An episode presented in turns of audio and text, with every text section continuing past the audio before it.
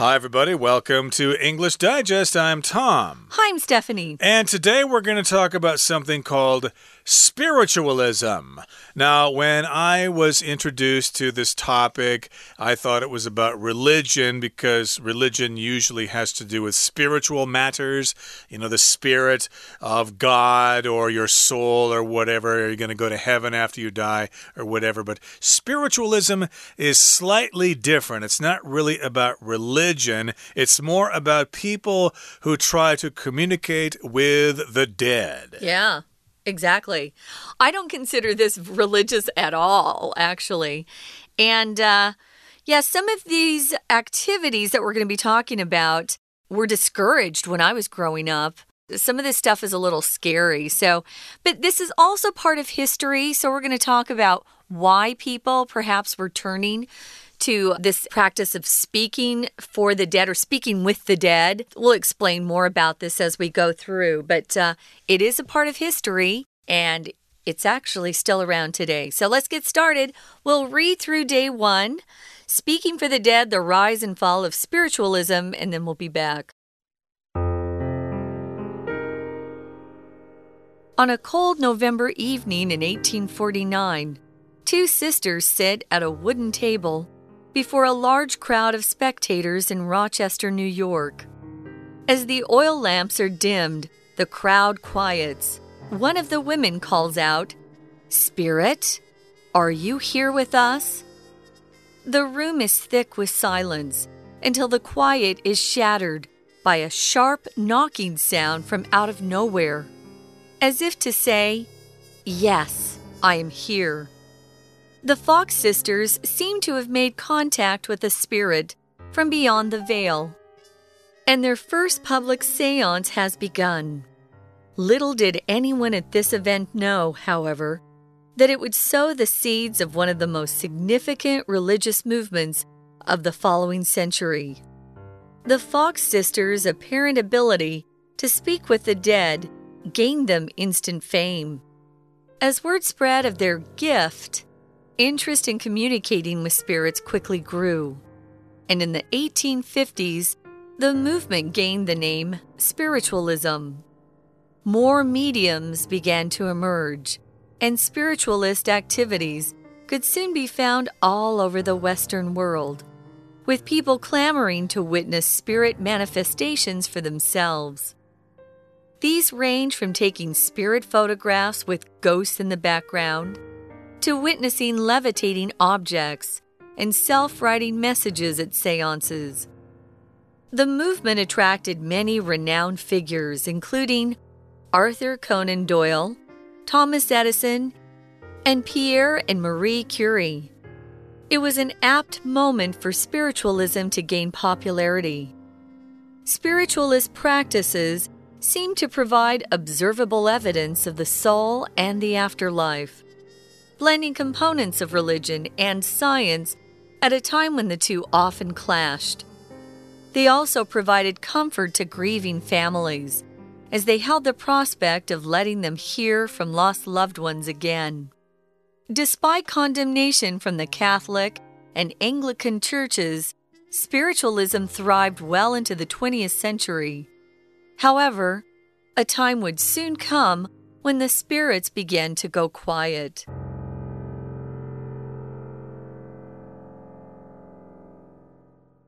All right, let's talk about the uh, subject for today Speaking for the Dead, the Rise and Fall of Spiritualism. And so, this is a movement that began quite some time ago, and it was all about people who claimed that they could communicate with the dead. Maybe you had some unfinished business with your dead uncle or something like that, and you had to talk to him again to get some things straightened out. Well, maybe you could go to a medium and then that person could help you communicate with your dead relative. And that's what spiritualism is all about. Those mediums who do try to speak for the dead, at least they try to convey messages from dead people to living people. I guess they still need to exchange information from time to time. So, we're going to go back in history uh, in the first paragraph and kind of paint a scene for you this is from 1849. It was a cold evening in 1849, and we've got two sisters who are sitting at a wooden table, and they've got a pretty big crowd of spectators, people who are watching or observing these two sisters. It's taking place in Rochester, New York, which is in the state of New York in the upper part of the state, upper north part. As the oil lamps, remember there's no electricity at this point, they've got oil lamps are dimmed. So I guess in order to communicate with dead spirits, you've got to have a dark room. I wonder if they were just trying to, I think they were faking it, but that's my opinion. So the oil lamps are dimmed or the light is reduced so it's almost dark in the in that little uh, area where they're sitting and the crowd quiets yeah i'm sure the crowd got really quiet there would be kind of a sense of suspense and maybe even be a bit scary i think you know Mm -hmm. And one of the women, this is one of the Fox sisters we're going to be talking about, she calls out, and then we've got quotations, and she's uh, actually talking to the dead spirits that are supposed to come and visit. Spirit, are you here with us? Mm. And then the room is thick with silence. It says until the quiet is shattered by a sharp knocking sound from out of nowhere, as if to say, and they don't hear real words. They just hear that knocking sound, which is supposed to demonstrate, you know, that the spirit is there. I don't think the spirits ever talk to them. I think hmm. when these, uh, they'd have these seances or these spiritualism sort of get togethers, they would only, you know, be able to kind of sense the thoughts of the dead person coming back. Or, like we have here, you'd hear a sound and that would symbolize that the spirit was there. Hmm. What does shattered mean, Tom? Shatter. Well, that's what happens when you drop a glass on the floor mm. and little pieces of glass go in all directions. So, yeah, to shatter just means to kind of to totally destroy something and break it into smaller pieces. But in this particular sense, the quiet is shattered. In uh -huh. other uh-huh. words, it was quiet, but it's no longer quiet anymore. Suddenly it changes, and there is a sharp knocking sound from out of nowhere. And it's like they're saying, Yes, I am here, although I can't talk to you. I can't use words or language. Uh, we can only communicate with these kinds of sounds and things like that. So, yes, indeed, they have created this atmosphere. It's dark. They've got the oil lamps, which are dimmed. The crowd gets quiet. And then supposedly somebody answers the question, Are you here with us? with a knocking sound. And it comes from out of nowhere. And the Fox sisters seem to have made contact with a spirit from beyond the veil. And their first public seance has begun. So here we've got something called Beyond the Veil. Mm -hmm. I know a veil is something that a bride wears when she gets married. Mm -hmm. She wears a veil, which is a piece of fine material, and it will be covering her face.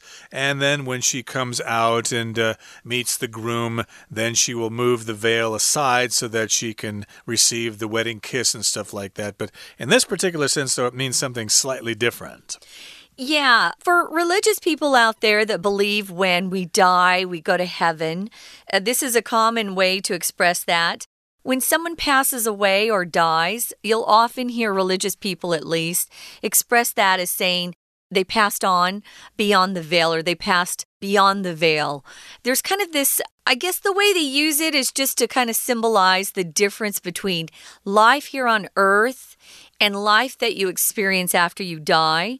A lot of religious people, including myself, believe that our spirit goes on to live after we leave this life or this earth and we pass away.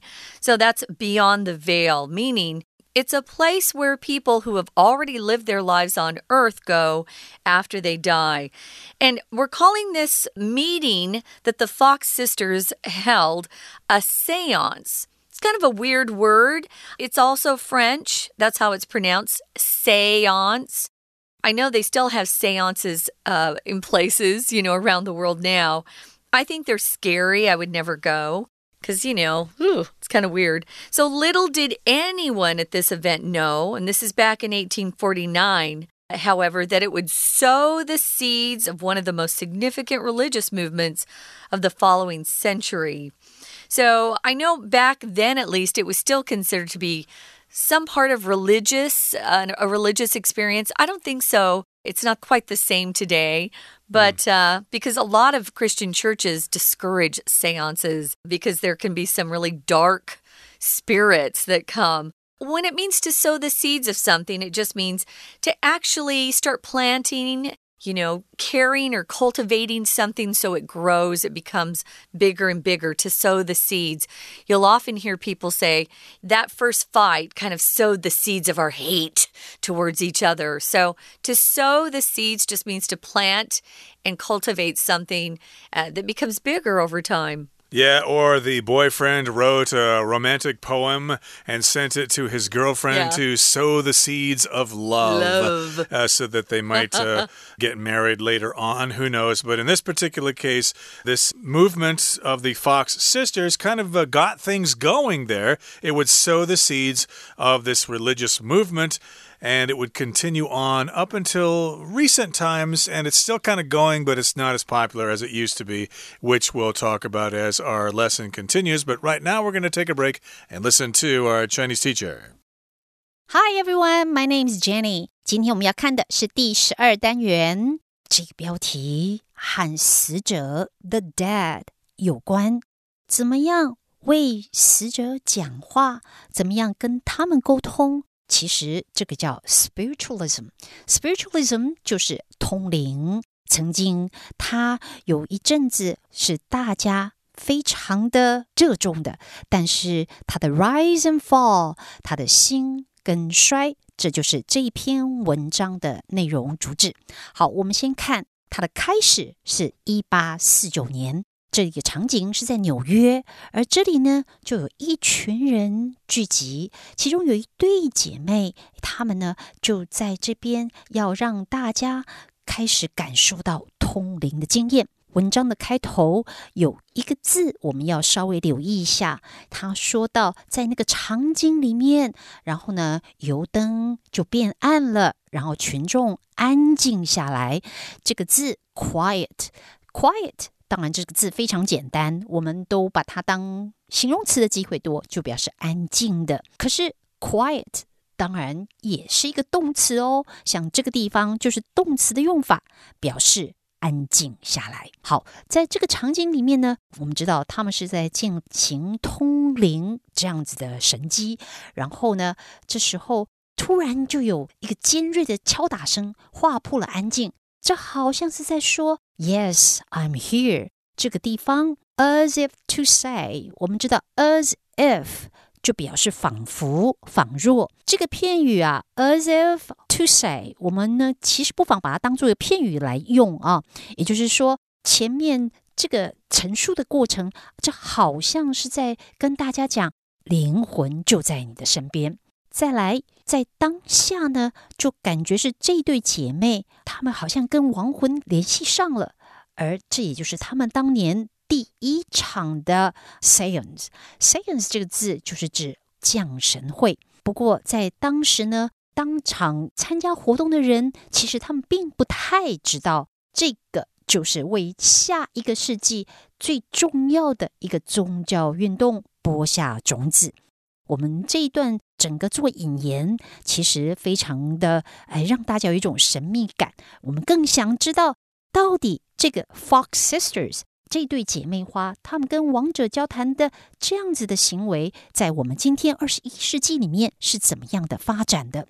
不过，我们要先看一个文法，也就是 Little did anyone 这个地方的 Little did。这个句型上其实它是一个倒装句啊。我们知道倒装句有不同形式的句构啊。那倒装句当然大家最熟的可能就是这一类的：little、seldom、never。好像这种否定副词，否定副词放在句首，常常就是有一个倒装的句构。像这个地方，little 就是一个否定副词，它后面的倒装很明显。因为你先要想想，它就像一个疑问句一样啊，先用 did，然后后面呢，anyone 主词反而写在后面，然后 anyone at this event no，这种写出来就像疑问句型的一样，其实它是一个倒装句。We're going to take a quick break. Stay tuned. We'll be right back.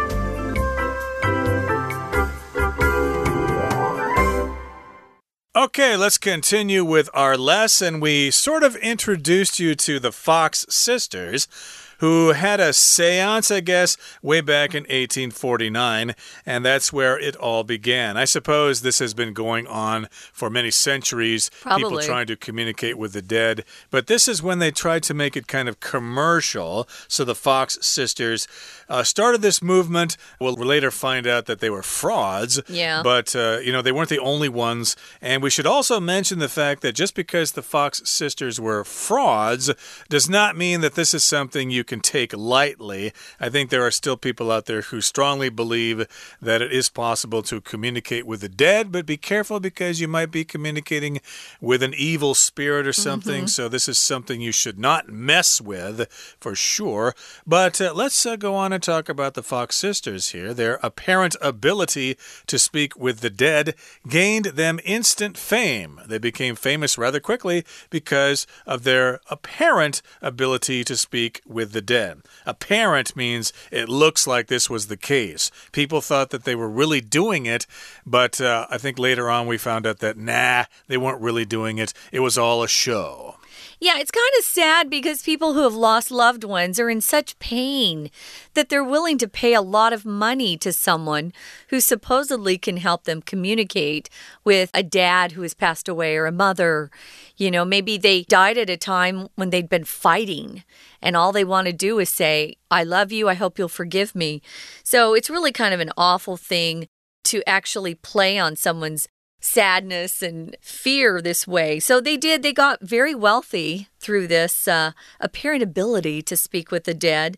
And word spread of their gift, and we're putting little quotation marks around it because they really didn't have a real gift. Though some seem to have that gift, but they use it for good. You know, they work with uh, police departments and try to find people who have been murdered, perhaps, and, you know, placed somewhere they're lost. The family just wants their body back. There are people that have this gift, but these Fox sisters were, as Tom said, frauds, which means they faked it all. So the word spread, meaning people would say, Oh, did you know these two Fox sisters can help you contact your old grandpa or whatever? And uh, the interest in communicating with spirits quickly grew. So in the 1850s, the movement gained the name spiritualism. That's what they started calling it.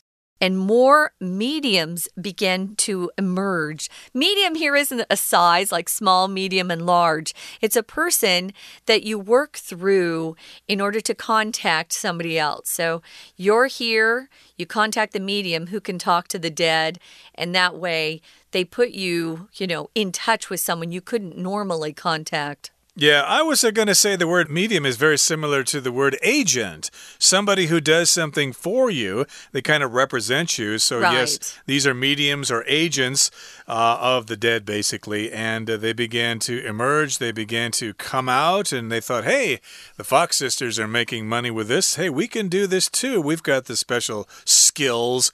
And of course, the rest is history. This spiritualism movement began to move, they came out, and spiritualist activities could soon be found not only just in the United States, but all over the Western world and Canada and Europe and places like that, mm-hmm. with people clamoring to witness spirit manifestations for themselves. So here we've got the word clamor which uh, usually refers to some kind of loud and obnoxious noise, basically. But uh, as a verb here, just means they were getting really excited about this thing and they really wanted to know more about it. You'll often hear people say, Hey, what's that clamor? Which just is a lot of noise. Usually it's uh, noise from kids. but here, yeah, people were clamoring to uh, go and take part in these uh, little seances. They were quite excited. Here, they were clamoring to witness spirit manifestations for themselves. A manifestation is something that you can see. To manifest just means you show something. Manifestation is the noun form. His fear was manifest by his shaking body. So you could see he was nervous because his body was shaking. So, manifestation is to show someone something. Uh, these range from taking spirit photographs with ghosts in the background. You still see this today, actually. People will post photos and they'll say, Do you see that? You know, that image there? It's very light. It looks like a ghost. I've seen some weird photos, by the way. Hmm. Um, mm. Or sometimes you could get things to levitate, which means it actually floats in the air. I don't know how they do that, but uh, yeah, I have seen magicians will often do this as a trick. Mm. But uh, supposedly it happens in some of these seances.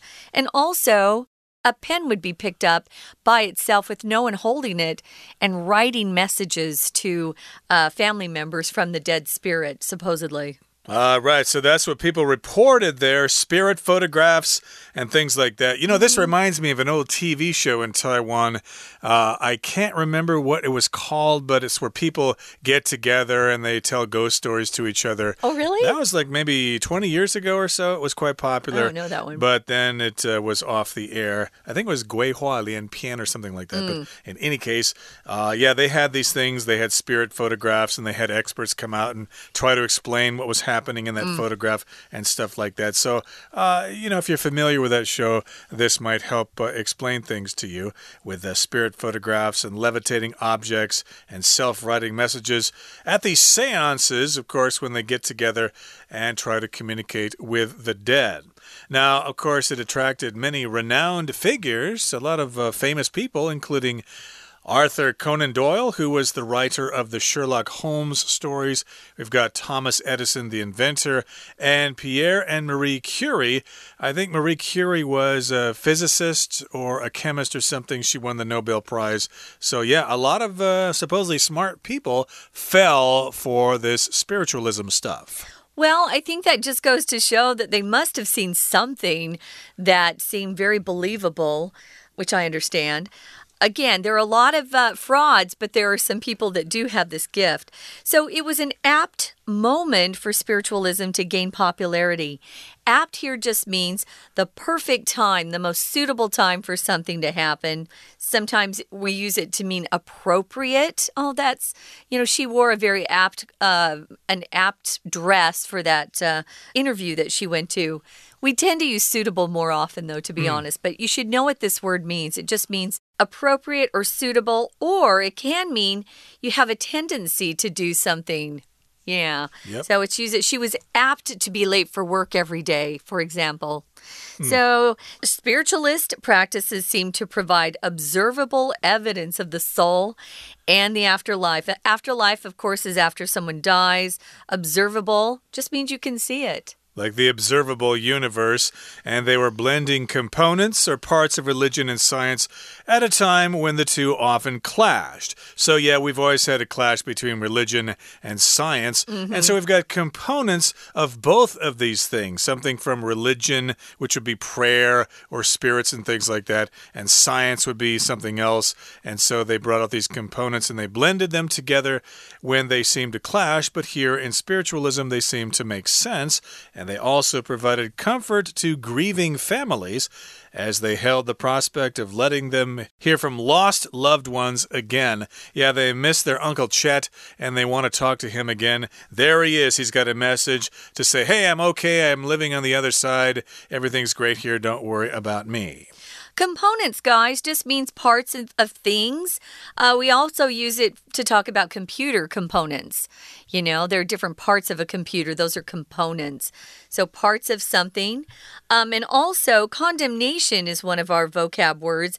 It means when you uh, condemn something. So, it's just harsh criticism or complete disapproval of something. Um, typically, it happens in public. If you condemn someone's actions, you say, ah, That's terrible. I can't believe they did that. They should pay. Uh, so, condemnation. Uh, the churches didn't like this. They thought it, they were playing with fire. As Tom said, uh, evil spirits can come and visit just as easily sometimes as good spirits. So, be careful with that. Yeah, you got to know what you're doing. Yeah, yeah, yeah, or just stay away from it entirely. Uh, Catholics, uh, of course, that's a Christian church.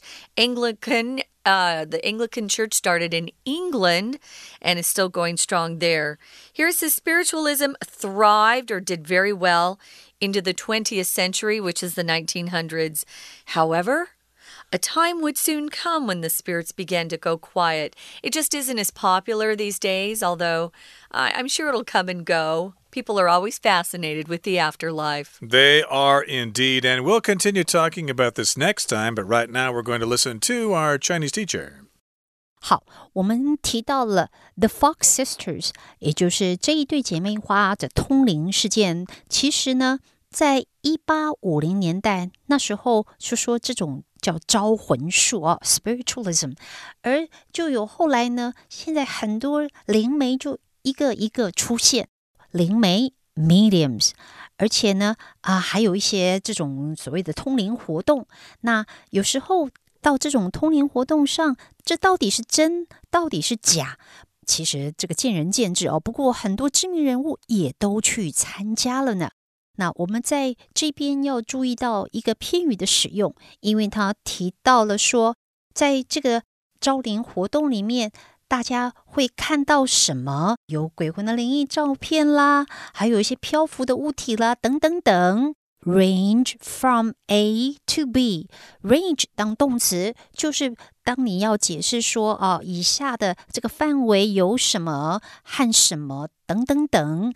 就会用到 range from A to B。接下来下一段就说到了，在那个时候哦，其实这种降神会的做法，好像是让我们看到了一些证据哦，表示说灵魂呢是存在的。可是宗教跟科学这两个方向上，其实似乎是互相抵触。不过有一点就是，这种招魂术或者是这种通灵的经验，可能呢就帮一些家里因为有人过世，为这些悲痛的家庭提供了某一种的慰藉。所以说起来，其实它也造成了不少的争议。当然，宗教界里面，包括像天主教 （Catholic）、像英国的圣公会 （Anglican） 这些教会呢，可是非常非常的谴责他们的。我们今天讲解就到这边，我们下次见。That's it for today, but please join us again next time when we continue to talk about speaking for the dead, the rise and fall of spiritualism. Please join us then. From all of us here at English Digest, I'm Tom. I'm Stephanie. Goodbye.